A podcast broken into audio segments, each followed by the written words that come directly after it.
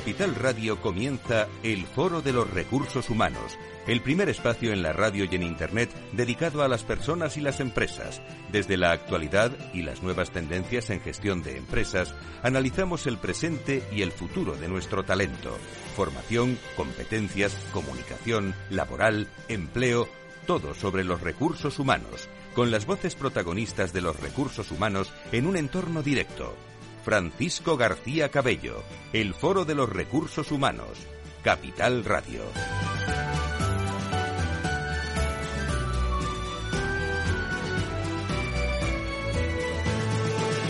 Las 12 y 6, las 11 y 6 en las Islas Canarias, arrancamos con fuerza este espacio del Foro de Recursos Humanos en una semana previa a la que muchos de ustedes eh, se lo eh, venimos contando a lo largo de, todas las semanas. El próximo 25 de abril, encuentro anual, el Foro de Recursos Humanos celebra con destacadas personas y empresas eh, su 20 aniversario en la cúpula del edificio de Iguay, en la calle Raimundo Fernández Villaverde.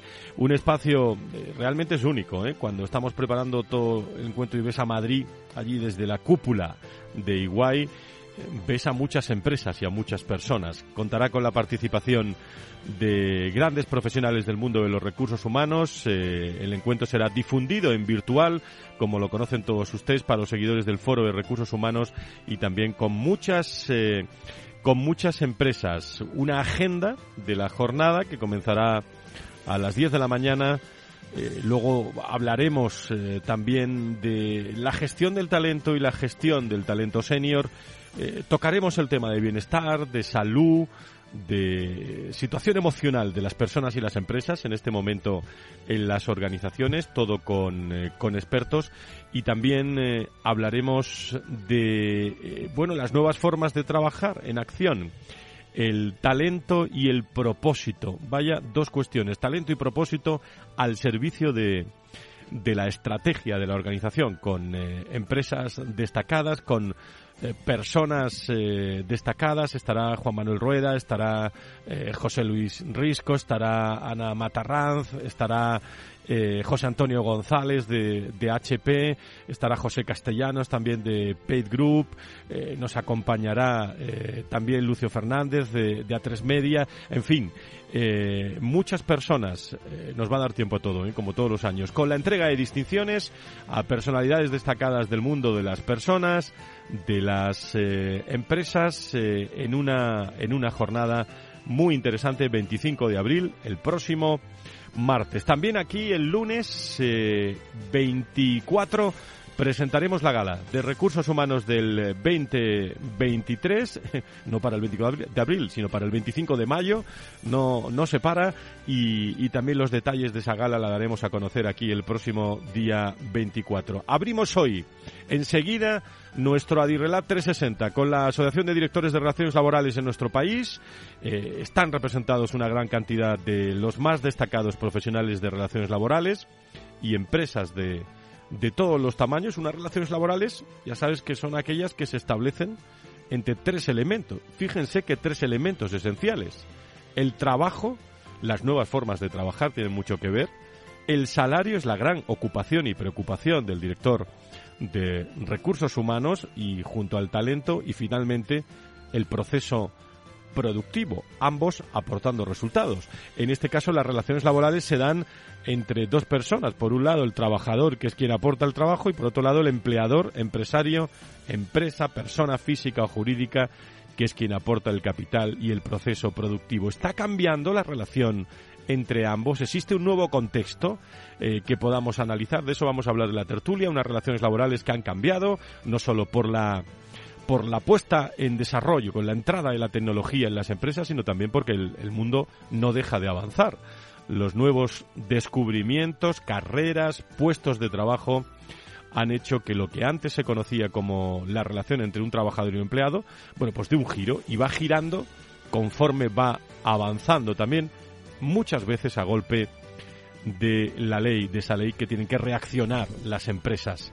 Eh, iba a decir de la noche a la mañana, bueno, casi, eh, casi eh, para poder adaptarse a, todo lo que, lo que ocurre en la legislación en nuestro país, no solo por parte del trabajador, sino también por parte del, eh, del empresario.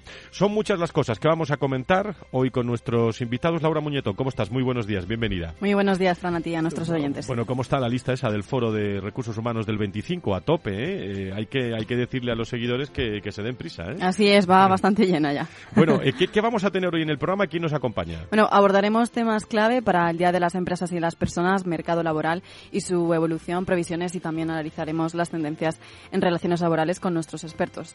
Eh, los invitados del día de hoy serán Paloma Urgorri, inspectora de trabajo en el Ministerio de Trabajo y Economía Social, Álvaro Monterde, director de Previsión, de Previsión Social en Jauden y Margarita Sequeiro, miembro del Comité Ejecutivo de Adirrelab y abogada. Eh, vamos a seguir, eh, lo recuerdo a todos los seguidores, con eh, redes sociales, se pueden conectar con nosotros. Las, las, recordamos, Laura, en un momento? Así es, pueden encontrar toda la actualidad y entrevistas que tratamos en nuestra web www.fororecursoshumanos.com, suscribiéndose también a la newsletter o a través de nuestras redes sociales. En Twitter nos pueden encontrar como Foro RRHH, LinkedIn Foro Recursos Humanos y Instagram Foro RRHH. En cuanto a plataformas audiovisuales, en YouTube, canal Foro RH RRHHTV, perdón, Spotify Foro Recursos Humanos y también conexión directa con nuestros oyentes al WhatsApp 687 050 600 687 050 600. Gracias Laura, gracias a todo el equipo del foro, Victoria González, eh, Miki Garay en la realización. Estamos eh, a punto de, de abrir un gran tertulión sobre relaciones laborales en nuestro país. Si quieres saber todo sobre los recursos humanos y las nuevas tendencias en personas en nuestras organizaciones, conecta con El Foro de los Recursos Humanos con Francisco García Cabello. Y como siempre, a esta hora, las 12 y 12, en la costumbre que tenemos una vez al mes de acercarnos a nuestro Adirrelab 360.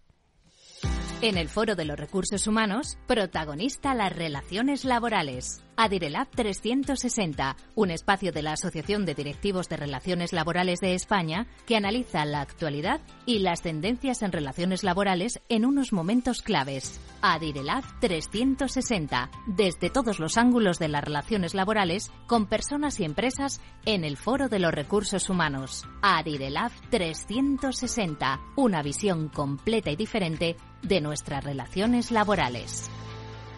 Es la tertulia diferente de la radio, de los contenidos de la Asociación de Directores de Relaciones Laborales que desde hace ya un tiempo eh, bueno, pues yo creo que todos innovamos con esta tertulia, eh, poniendo en valor todos los aspectos de relaciones laborales y dándole actualidad. Paloma Ulgorri eh, es inspectora de trabajo en el Ministerio de Trabajo y Economía Social y es vicepresidenta también de la Asociación de Directores de Relaciones Laborales. Querida Paloma, ¿cómo estás? Muy buenos días. Muy buenos días, Fran. Muchas gracias. Bueno, ¿cómo se mueve todo? uno abre los periódicos, abre las, los digitales, abre los medios especializados en el propio foro, los medios de recursos humanos y no para ver noticias relacionadas con el, eh, con el mundo con el mundo laboral. ¿Esto es porque hay mucha incertidumbre, Paloma, o, o porque eh, realmente eh, todo lo que ocurre en relaciones laborales luego tiene sus consecuencias? ¿Cuál es tu visión?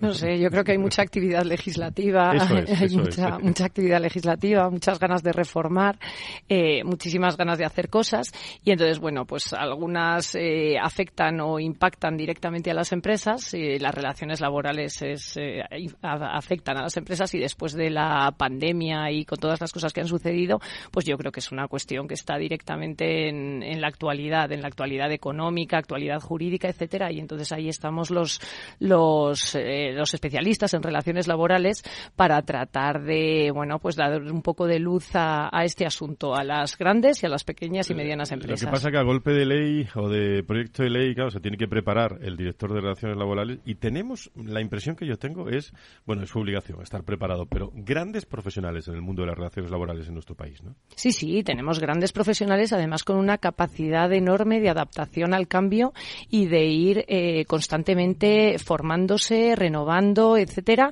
porque además que las relaciones laborales cada vez son más amplias y hay muchísimas normas que de forma colateral acaban afectando a las relaciones laborales, por ejemplo el compliance, etcétera, eh, que son normas que no eran eh, estrictamente laborales, pero que afectan e impactan al, al directivo de relaciones laborales. En eh, Adirelab, ¿qué tenéis en el horizonte? ¿Cómo estáis desarrollando esta, esta primavera Human Resource?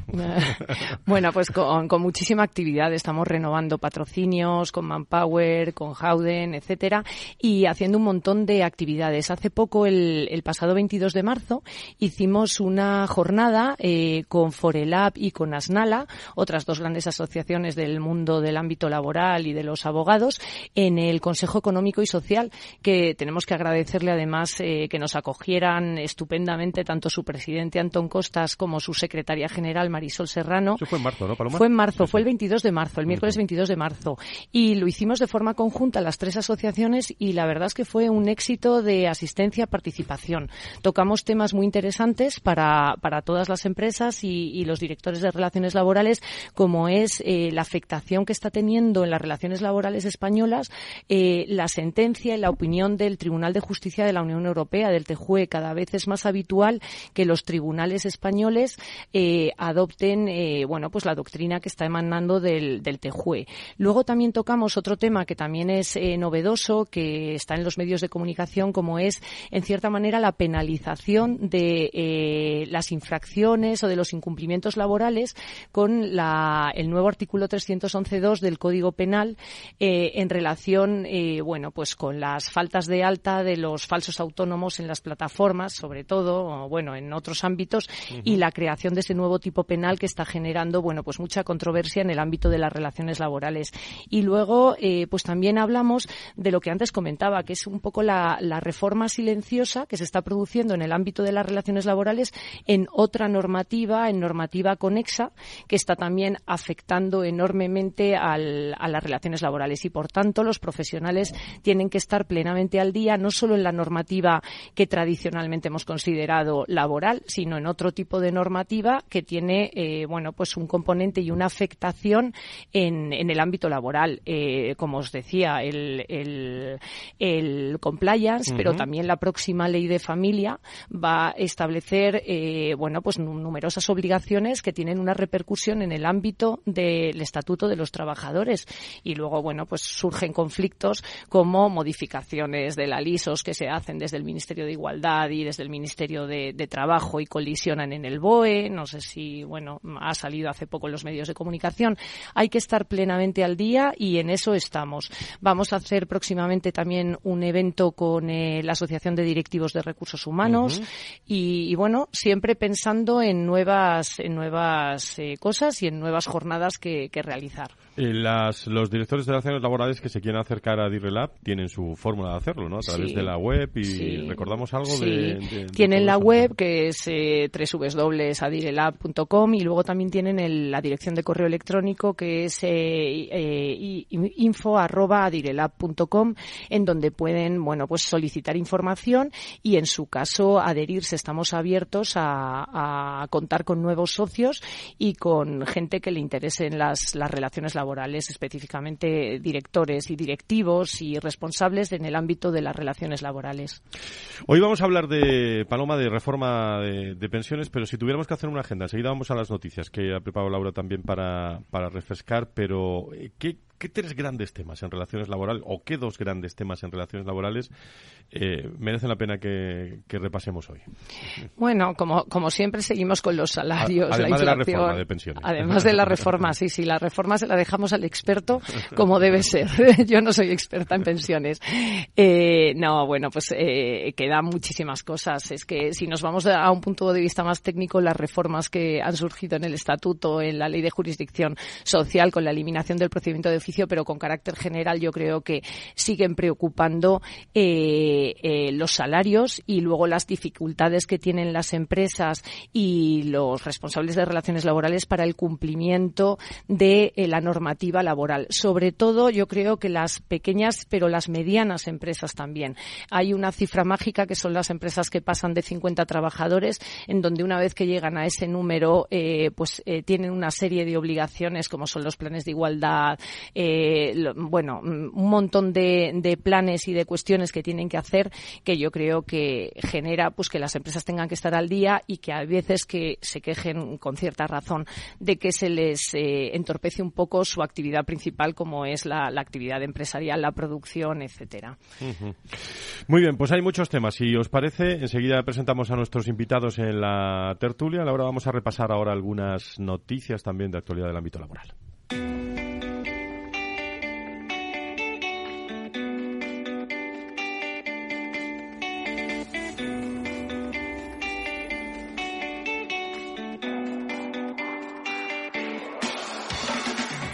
Son eh, algunas, hemos hecho selección de algunas así, eh, iba a decir, eh, especializadas, peculiares. Celnes va a acelerar el recorte de costes para alcanzar antes del grado de inversión. El grupo buscará rebajar todo lo posible los gastos financieros y laborales. Laura. Así es, Telnex decidió a final del año pasado poner en marcha una nueva etapa estratégica para adaptar su estructura de capital con prioridades claves como impulsar el crecimiento orgánico y alcanzar el grado de inversión con SIP y maximizar el valor para los accionistas. El gigante europeo de telecomunicaciones trazó como objetivos la generación de caja y la reducción de deuda en un periodo de subida de los tipos de interés. Y los funcionarios de la Administración de Justicia empiezan eh, huelga indefinida. Eh, los funcionarios de la Administración de Justicia empiezan este mismo lunes esta huelga con paros parciales desde las 10 de la mañana hasta las, la, la 1 de la tarde para reclamar a la ministra Pilar Lop una subida salarial en línea con la aprobada para el colectivo de letrados de la Administración de Justicia, de hasta unos 450 euros y una redefinición de sus funciones. También está previsto que se manifiesten este miércoles en Madrid frente a la sede del Ministerio. No sé si podía utilizar la palabra avalancha, pero es la real de oposiciones a funcionario para cubrir la oleada de jubilaciones. Ya hay más de 54.000 plazas convocadas y el empleo público está en máximos, aunque el 60% de la plantilla supera los 50 años. La seguridad que ofrece un empleo público en el actual escenario de incertidumbre económica seduce a 6 de cada 10 personas de entre 18 y 55 años que prefieren convertirse en funcionarios a tener un contrato fijo en una empresa o levantar su propio negocio. Se puede adaptar a plazas para todo tipo de perfiles, médicos, enfermeros, ingenieros, veterinarios administrativos y agentes del medio ambiente, incluso hasta astrónomos, meteorólogos o farmacéuticos, así como, bueno, funcionarios del Estado de que pueden ir convocando de manera fácil oficial y podrá materializarse próximamente. Y Garamendi, el presidente de la COE insiste en que hay voluntad para llegar a un acuerdo sobre convenios con los sindicatos. El presidente de la Confederación Española de Organizaciones Empresariales, Antonio Garamendi, ha asegurado este pasado viernes que siguen trabajando con los sindicatos para tratar de alcanzar un nuevo acuerdo para el empleo y la negociación colectiva. Comisiones Obreras y UGT piden a la COE subidas salariales iniciales del 5% 2022, 4,5% para el 2023 y 3,75% para el 24, con la inclusión de una cláusula de revisión salarial mixta que atienda también tanto al mantenimiento del poder de compra de los salarios como la situación económica de las empresas, medida en este caso por la evolución de su margen de beneficios. Y la última, Navantia propone a los trabajadores prorrogar durante tres años el actual convenio colectivo. La dirección de la empresa naval pública Navantia ha propuesto al Comité Intercentros prorrogar el actual convenio colectivo durante tres años. Así lo ha asegurado el presidente de ese órgano social de la representación social, Emilio García Juanatei, al término con los responsables de recursos humanos también, bueno, el mismo presidente del Comité de Empresa Navantia avanzó que para el próximo martes 18 de abril tienen previsto celebrar una asamblea de trabajadores en la que transmitirán toda la situación, ya que antes tendrán secciones sindicales en la que harán un análisis. Gracias, Laura Muñetón. Enseguida nos vamos a la tertulia. Les presento a los invitados de hoy.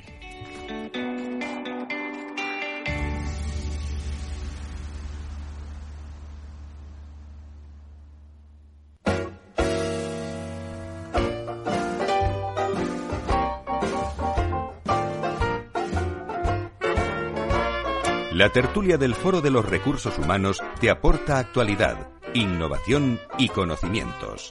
Apúntate.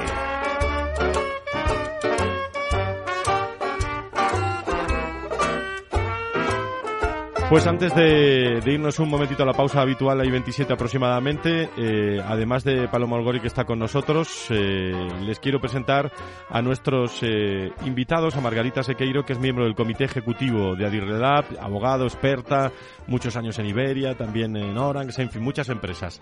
querida Margarita, ¿cómo estás? Muy buenos días, bienvenida. Hola, muy buenos días, Frank. Muchas gracias. No sé si quieres tú apuntar más temas para esta tertulia, ¿eh? porque hay muchas. Yo sé que tú estás en, eres eh, experta en, altos vuelos, ¿eh? En altos, vuelos.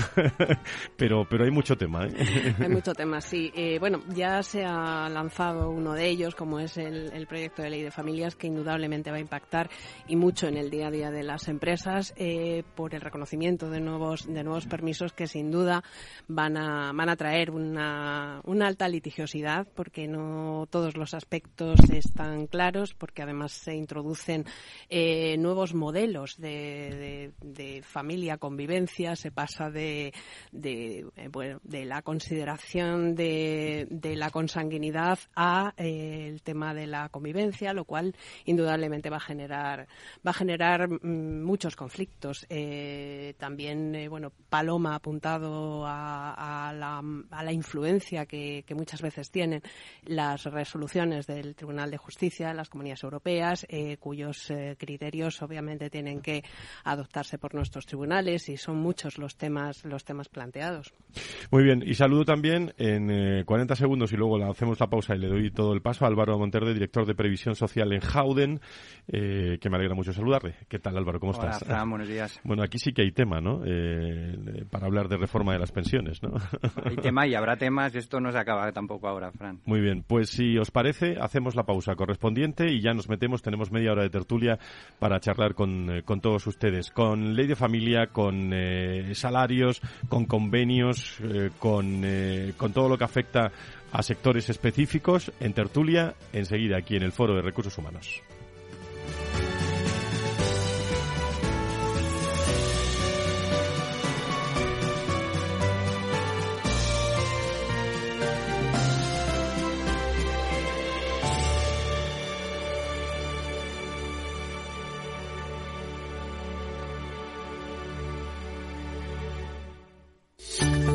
Esta semana, en el mercado que viene...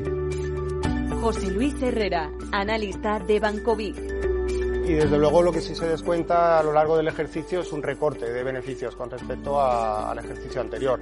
En torno a un 10-12% pues sería un nivel admisible y que de alguna manera el mercado estaría eh, enjugando. Si vemos eh, dentro de ese descuento negativo alguna sorpresa positiva, podríamos ver una eh, recuperación del, mercado y, si no es así, pues sí que podríamos ver un, pues un recorte más prolongado.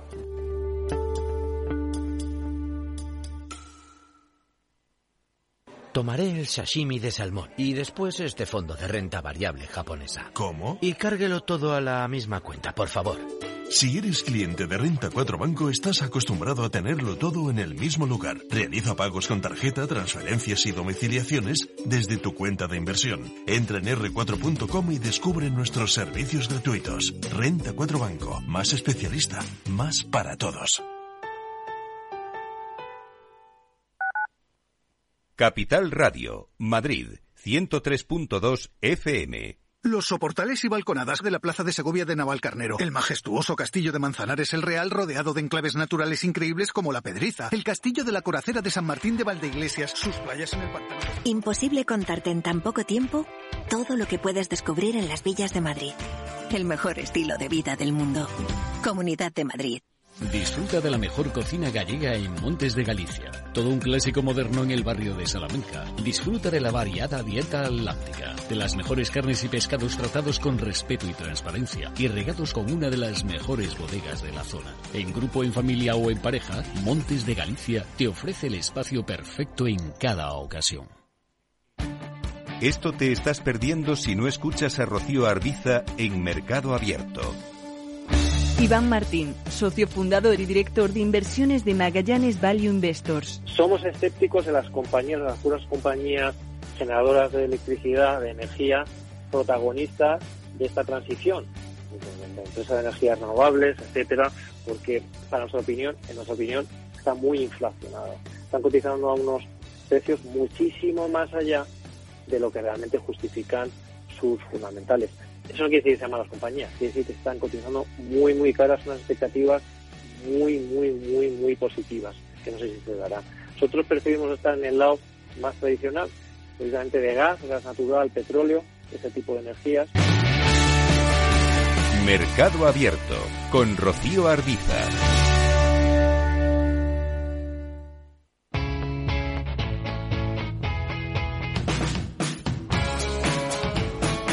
Economía despierta. Capital Radio.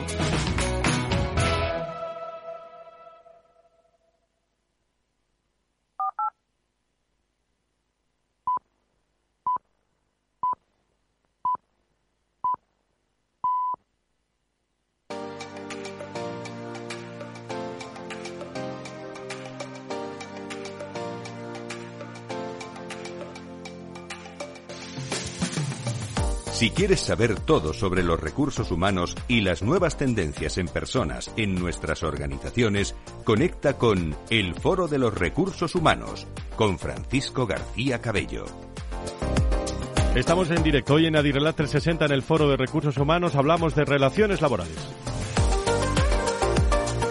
Bueno, también y de pensiones, porque hay mucho, eh, está muy relacionado todo, pero Álvaro Monterde, como director de previsión eh, social en Howden, eh, bueno, en primer lugar estáis eh, creciendo a un ritmo vertiginoso, Álvaro, y os veo en todos sitios, y estáis en todos sitios donde hay que estar. Estamos de moda, Fran.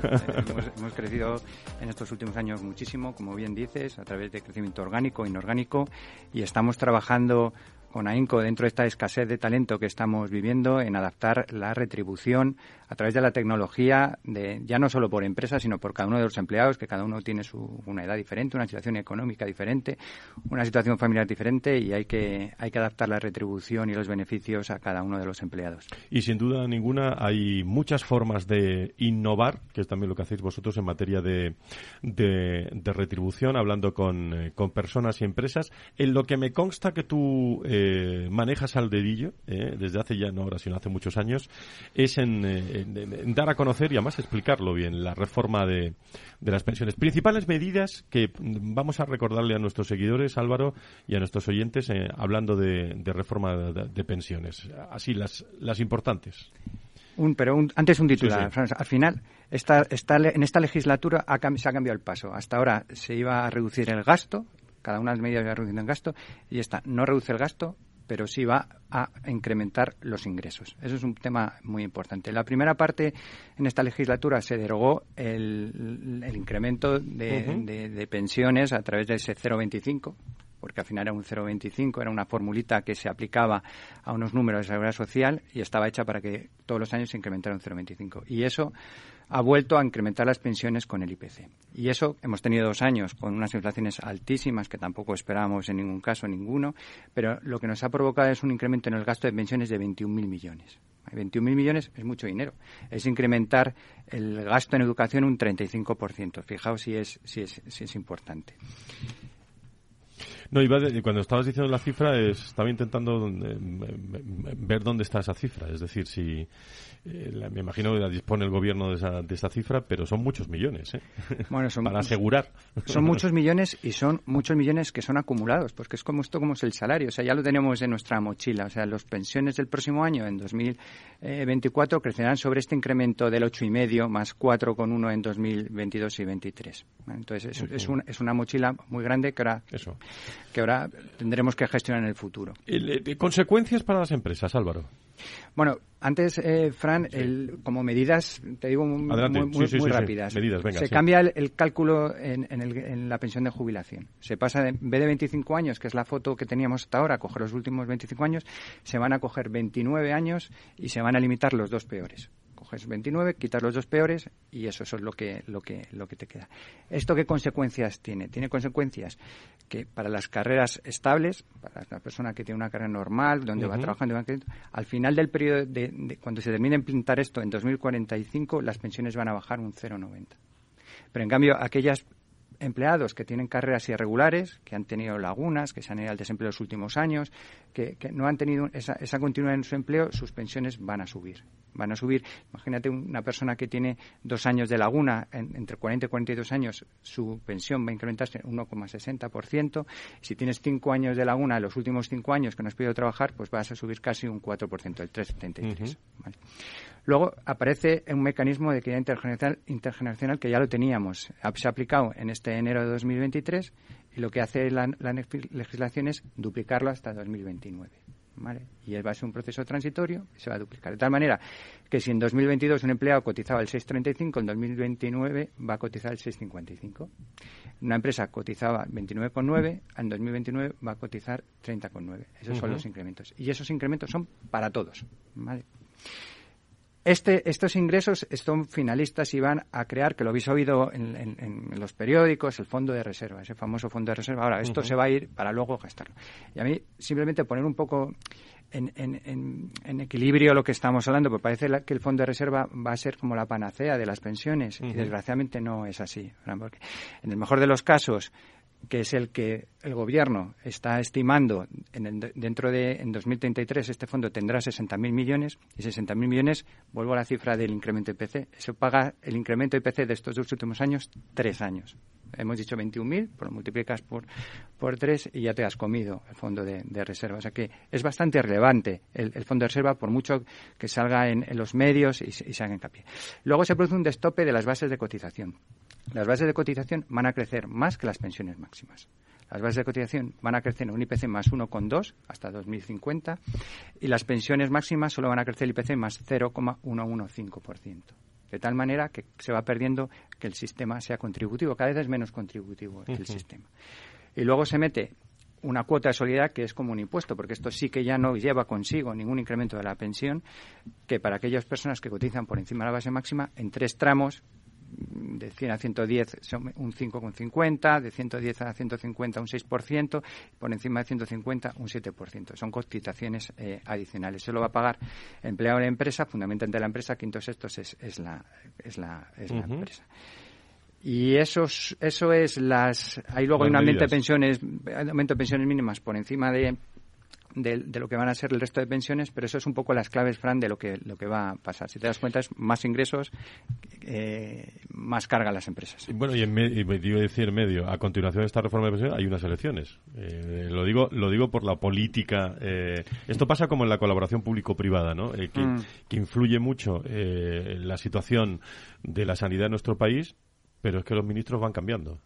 Entonces, si van cambiando los, los, ministros, va cambiando la salud y la sanidad. En este caso, ¿pueden cambiar el sistema de pensiones? Bueno, se, lo cambian, evidentemente. Vamos a ver, aquí en esta legislatura el error, desde mi punto de vista, es que las medidas no se tomaron al principio. Al principio se tomaron solo las medidas buenas, las, de incrementar las pensiones con el, con el, con el IPC pero no es tomado las malas, que era haber metido un poco de, orden en, el gasto de pensiones. Entonces llega ahora y hay que hacer unas medidas que además nos impone Bruselas para cobrar una parte de esos, de esos, de esos eh, fondos en, de transformación que, que, el cuarto pago y entonces nos encontramos en que hay que tomar las medidas y con unas elecciones eh, a final de año.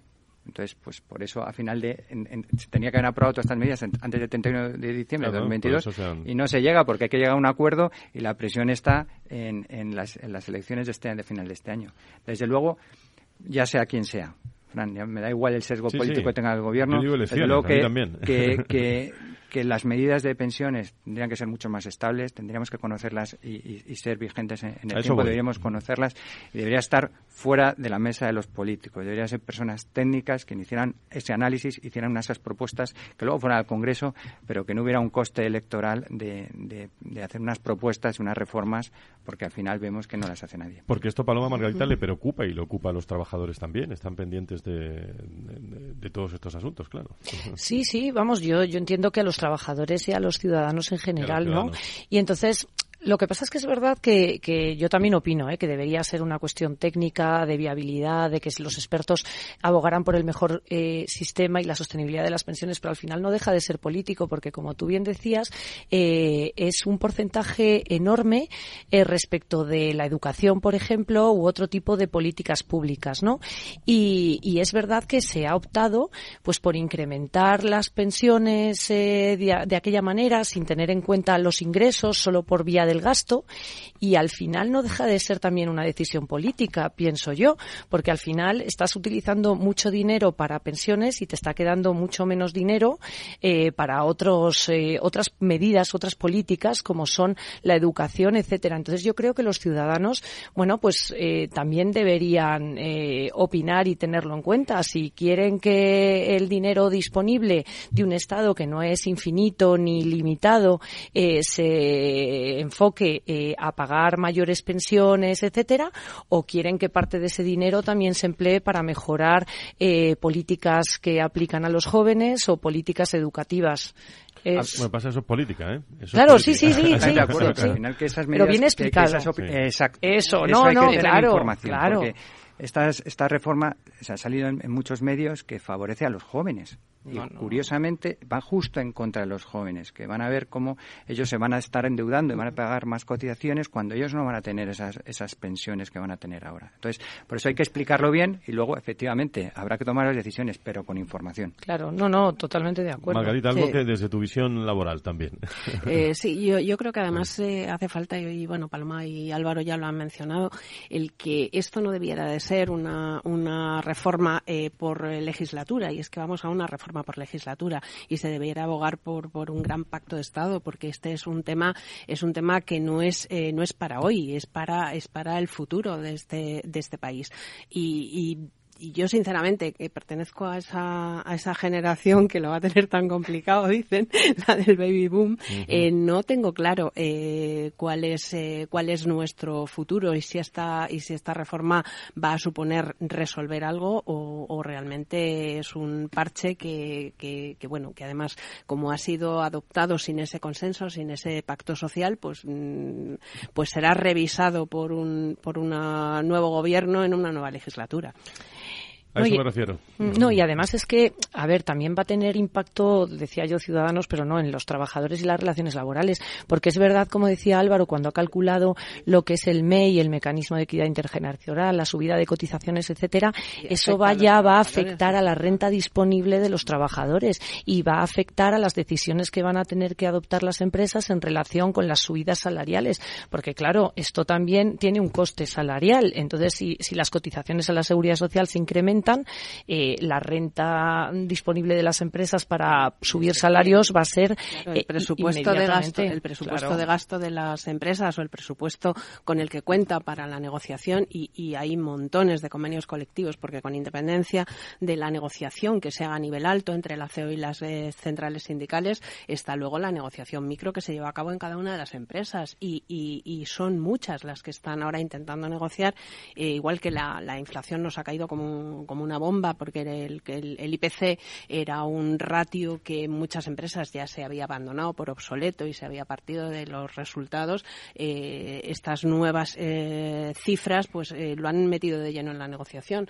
Y la empresa tiene un presupuesto finito para la negociación de un convenio y, ese presupuesto obviamente si se incrementan los costes sociales se reduce y, se reduce la renta disponible costes se aumentan mucho más proporcionalmente a los salarios altos. En los salarios altos, porque los salarios ya no te digo por encima de 100.000 euros que se duplican el, gasto de las empresas en las cotizaciones en los, en los próximos años. Y eso, en la guerra de talento que estamos viviendo y que tenemos competencia con otros países, que es que ahora podemos teletrabajar en cualquier país, pues nos va a dificultar esa atracción del talento. y estas empresas, como tú dices, tienen un presupuesto y habrá que, a ver cómo se lo gastan porque hay que ajustarlo. Bueno, es que vamos, a tener que preparar, o los directores de recursos humanos van a tener que preparar un presupuesto para el reclutamiento, que lo hay, ¿no? Pero digo, para más todavía, porque buscar el talento eh, mm. está teniendo muchas dificultades. Sobre el. hablando de las reformas de la pensión, y ahora voy a la ley de familias, ¿eh?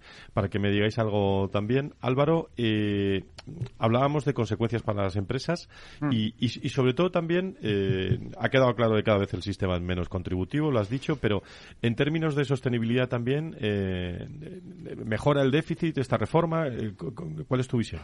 Bueno, dato de hoy, o sea, de, de, 2022, que ya han salido los datos.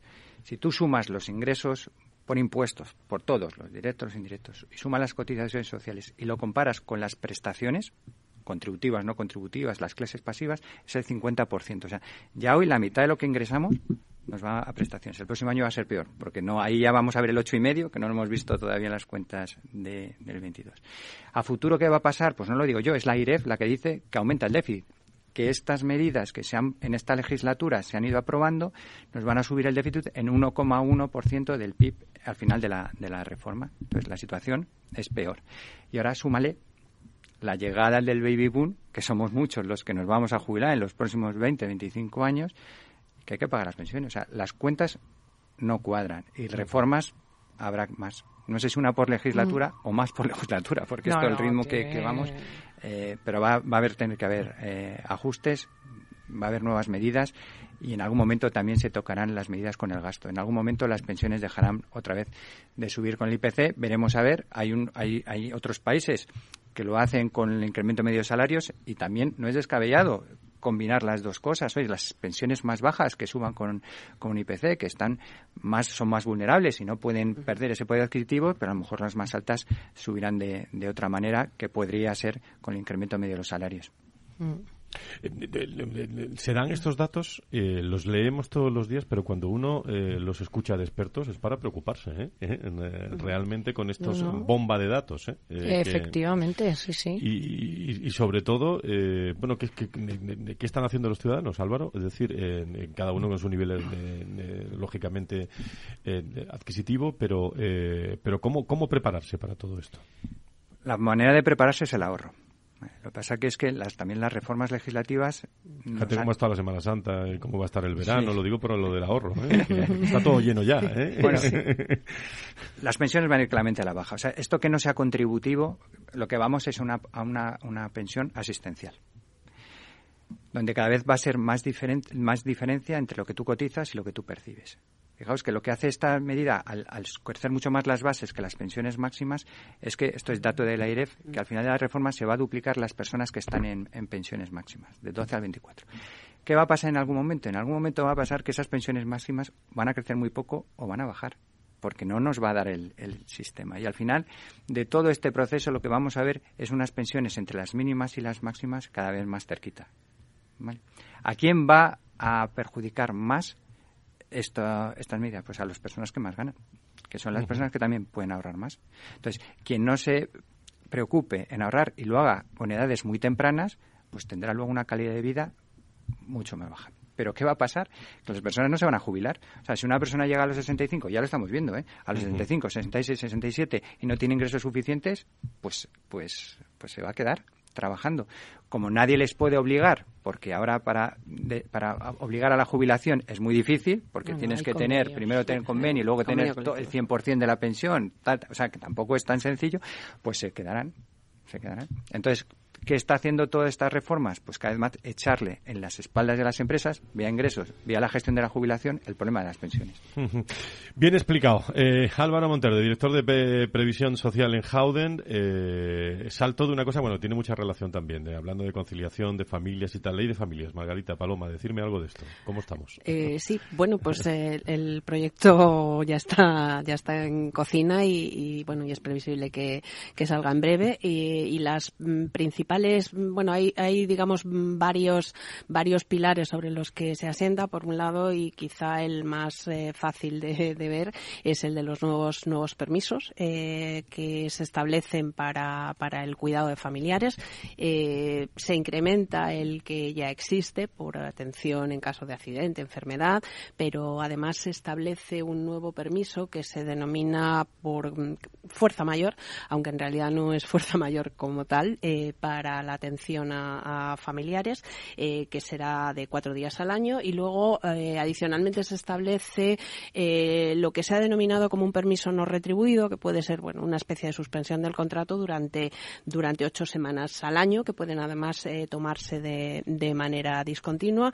Y, y, son medidas tendentes al, como decía, al cuidado, al cuidado, pero ya no solo de los familiares, y ahí se introducen también esos nuevos modelos de familia o modelos de convivencia, porque los permisos, este permiso de, internamiento, accidente, internamiento clínico, accidente, etcétera, se extienden no solo a aquellos que tienen una relación de consanguinidad, sino también a convivientes, lo cual indudablemente eh, va a generar, bueno, como ya en, sí mismo los permisos son una fuente, una fuente inagotable de conflictos, lo cual nos garantizan el trabajo a, los abogados. y, bueno, también se amplían los supuestos de nulidad del despido asimilados a, todos los supuestos múltiples que ahora hay de, conciliación, es decir, cuando el trabajador esté disfrutando alguno de esos derechos, permisos o, situaciones, eh, en caso de que el despido mm, no sea procedente, eh, será declarado nulo. Eh, bueno, pues también se establecen en esa ley de familias eh, incremento de las ayudas, la nueva consideración como familia numerosa de, otras unidades como eh, monoparentales con dos hijos, etcétera, etcétera. Entonces, bueno, es una ley bastante amplia y lo único que quizás no se haya aprovechado para, para resolver algunos de esos conflictos que ya existían, porque al fin y al cabo el banco de pruebas de cualquier ley son los tribunales entonces había muchos eh, conflictos que ya habían sido resueltos, eh, pero sin embargo no se han incorporado a la ley, con lo cual es previsible que, que bueno que siga que sigan produciendo nuevas nuevas demandas. Sobre esto, Paloma, algo ley de familias. No, bueno, mm, básicamente yo por mi, mi experiencia actual profesional genera genera muchísimos problemas lo, lo que llamaban la mal llamada jornada a la carta, el 34.8 del estatuto, que eh, ha generado muchísima conflictividad eh, a veces en las empresas, a veces ha llegado o ha alcanzado a los tribunales, a los juzgados de lo social y yo creo que es que no sé si estamos preparados la sociedad española para esta forma de regular permisos en donde donde las empresas y los trabajadores están obligados a entenderse, a dialogar. Eh, no está establecido claramente cuándo sí, cuándo no se tiene derecho, sino queda eh, a la negociación. Se establecía anteriormente, bueno, ahora está en vigor un plazo de 30 días para la negociación, se rebaja en la ley de familia a 15 días, se amplía a no solo familiares eh, directos, sino personas que conviven en el hogar familiar y eh, había un montón de problemas que yo creo que se van a agudizar con esta nueva eh, redacción, que además va a generar eh, que si estas personas son despedidas o sufren alguna represalia por haber pedido estos derechos de conciliación del 34.8, pues sus despidos se van a declarar nulos en los tribunales y se está abogando a, acudir a los juzgados cuando es un tema que sería más de, mediación o de resolución de, de alguna manera. Pero, sinceramente, creo que es un tema cultural. No estamos acostumbrados el trabajador reclama el derecho sin explicarlo correctamente y las empresas deniegan eh, estos permisos sin explicarlo también correctamente. Y yo creo que esto va a ser un punto de fricción eh, en donde, como no hay nada claro, se va a seguir generando problemas y conflictos individuales. Es, que es un, es un tema este, este que ha sacado mm. Paloma bastante conflictivo, porque además yo creo que se es poco sensible a, la situación de, de especiales procesos productivos en determinados tipo de empresas en donde esa adaptación de la jornada eh, supone un grave problema, donde el trabajador dice, pues es que yo quiero, por ejemplo, imaginemos, y en un sector en el que conozco un poco, una compañía aérea, pues es que yo quiero volar por las mañanas, ya, pero mm, eso de qué manera, de qué manera se resuelve y cómo se puede, cómo se puede mm, resolver para, para atender a esa situación de conciliación, pero al mismo tiempo a un especial proceso productivo. Por cierto, Margarita, no quiero que se me olvide. Has dicho experta en, eh, compañías aéreas, ¿no? Eh, he leído, no sé si correctamente o no, eh, pero he leído eh, muchas cuestiones que hay en relación a, las dietas, los que lo, que dicen los pilotos, lo que exigen los pilotos, los que exigen los TCP son los sí eh, tripulantes de cabina de pasajeros sí. eso que nunca, ¿qué, diferencia cuéntanos eso porque ha habido mucha mucho contenido de esto esta semana. Eh, sí porque ha habido un conflicto colectivo un sindicato de tripulantes de cabina de pasajeros que es la tripulación auxiliar que atiende a los pasajeros durante el vuelo pero ante una demanda ante la audiencia nacional considerando que era discriminatorio por razón de género el hecho de que las dietas eh, que se abonan a los pilotos sean superiores a las dietas que se abonan a los tripulantes de cabina de pasajeros, a pesar de que ambas están establecidas en convenios diferentes. ¿Y cómo está ese asunto? Pues ese asunto se celebró el juicio en la audiencia y la audiencia pues eh, lo que ha hecho ha sido elevar una, una cuestión prejudicial al Tribunal de Justicia de las Comunidades Europeas hay una cosa, yo creo que nuestros tribunales son demasiado preguntones, porque eh, hay doctrina entiendo más que suficiente del Tribunal de Justicia como para poder resolverlo, pero no ha querido resolverlo y pide opinión al Tribunal de Justicia de las Comunidades Europeas para ver si considera que existe tal discriminación basada en el hecho de que el colectivo de pilotos es mayoritariamente masculino en un 80%, 80 o 90%, mientras que el tribunal de el tripulante de cabina de pasajeros es un colectivo eminentemente femenino, donde el porcentaje es a la inversa, es un, en un 90 y tantos por ciento femenino. Y el hecho de que uno esté compuesto mayoritariamente por hombres y otro por mujeres, eh, entienden que la diferencia en, en esas dietas puede ser considerada como una discriminación por razón de género, lo cual abre una brecha en el modelo de negociación colectiva, indudablemente. Pues eh, una buena brecha, ¿eh? eh porque, hay, mucho que, comentar ahí, ¿no, Paloma? Sí. En todos estos asuntos. ¿Algo que se nos quede en el tintero, que estamos en la recta final? ¿Algo que queráis comentar? Eh, del, hemos tocado varios temas, fundamentalmente reforma de, pensiones que se nos va, mm, vamos, nos va a afectar a todos, ¿eh? a, todos. a todos en general y la situación de los convenios laboral. ¿Algo de, retos que tengamos en, de aquí a las próximas semanas, Paloma? pues básicamente yo creo que unos cuantos gestionar salarios, gestionar incrementos de cotizaciones, eh, cumplimiento de las nuevas obligaciones, etcétera, etcétera. Estudiar mucho. que estudiar mucho y mantenernos al día mm, constantemente. Bueno, es que el director de Relaciones Laborales y el abogado que asesore el director de Relaciones Laborales que tiene que estar perfectamente al día eh, pero al día, al minuto, ¿eh? Porque esto cambia de la noche a la mañana, ¿no? Margarita, esa es tu experiencia, ¿no? Sí, yo he dicho muchas veces, yo envidio a los penalistas, el Código Penal se lo cambia cada 200 años, a nosotros el estatuto todas las semanas. Muy bien, os agradezco mucho, como siempre, eh, que no solo lo contéis, sino que, no, que lo contéis para, para todos los públicos, ¿eh? Aunque a pesar que estamos hablando de recursos humanos, pero pero hay que explicarlo bien y al, y al detalle. Os agradezco mucho vuestra presencia, Paloma. Como siempre, gracias Paloma Orgorri y también a, Margarita por estar desde la Asociación de Directores de Relaciones Laborales. Gracias. Muchas ¿eh? gracias. Muchas gracias.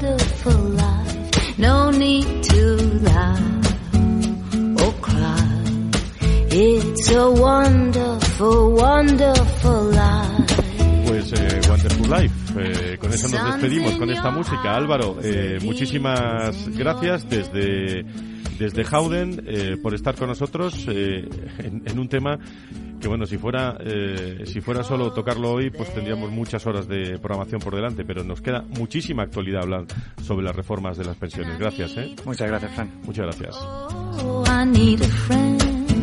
Y el próximo lunes, más eh, recursos humanos aquí a las 12, las 11 en las Islas Canarias. Eh, presentaremos eh, el lunes la gala 2023 de los recursos humanos y también hablaremos de muchos aspectos que afectan también a la diversidad en, eh, en, nuestras organizaciones. Y recordaremos, porque al día siguiente será el encuentro anual del, del, Foro de Recursos Humanos. Buena semana. Nos escuchamos el viernes a eso de las 10, las 9 en Canarias, sobre salud, personas y empresas. Entre salud y recursos humanos estamos. Adiós, adiós. It's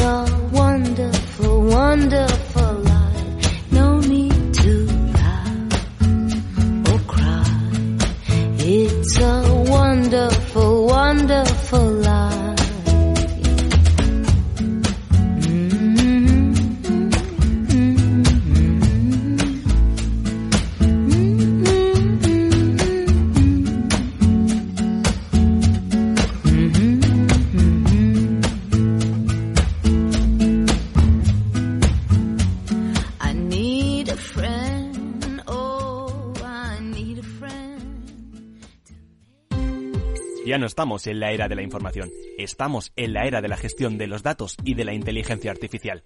El tratamiento inteligente de estos datos proporciona un valor enorme a las empresas en sus procesos de negocio. En Piper Lab ayudamos a nuestros clientes a tomar decisiones de negocio basadas en datos. Escúchanos todos los lunes en el espacio de Big Data de Capital, la Bolsa y la Vida. Capital Radio, Madrid, 103.2 FM. Gráficas Naciones. Más de 50 años de experiencia en el sector de las artes gráficas. Apostamos por la última tecnología tanto en impresión offset como en digital y gran formato. Realizamos todo tipo de impresión. Tarjetas de visita, folletos, libros, vinilos, decoración y montaje de stands. Más información en el 91 629 2145 o en gráficasnaciones.es.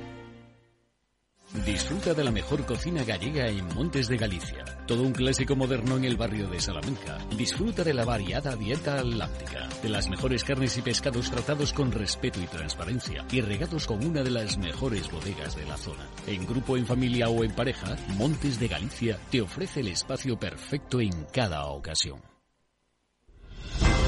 Si quieres estabilidad en el empleo, poder conciliar tu vida laboral y asegurarte una pensión para cuando te jubiles, debes escuchar Empleo Público. Todo lo relativo a las oposiciones, convocatorias, consejos para preparar las pruebas y la opinión de expertos de las administraciones públicas y de la formación.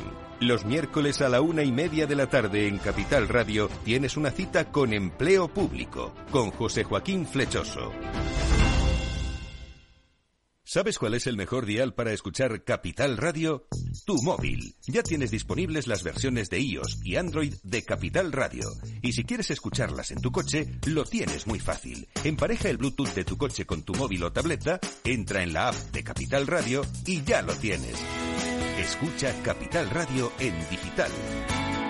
Y si te preguntan qué escuchas, no lo dudes. Capital Radio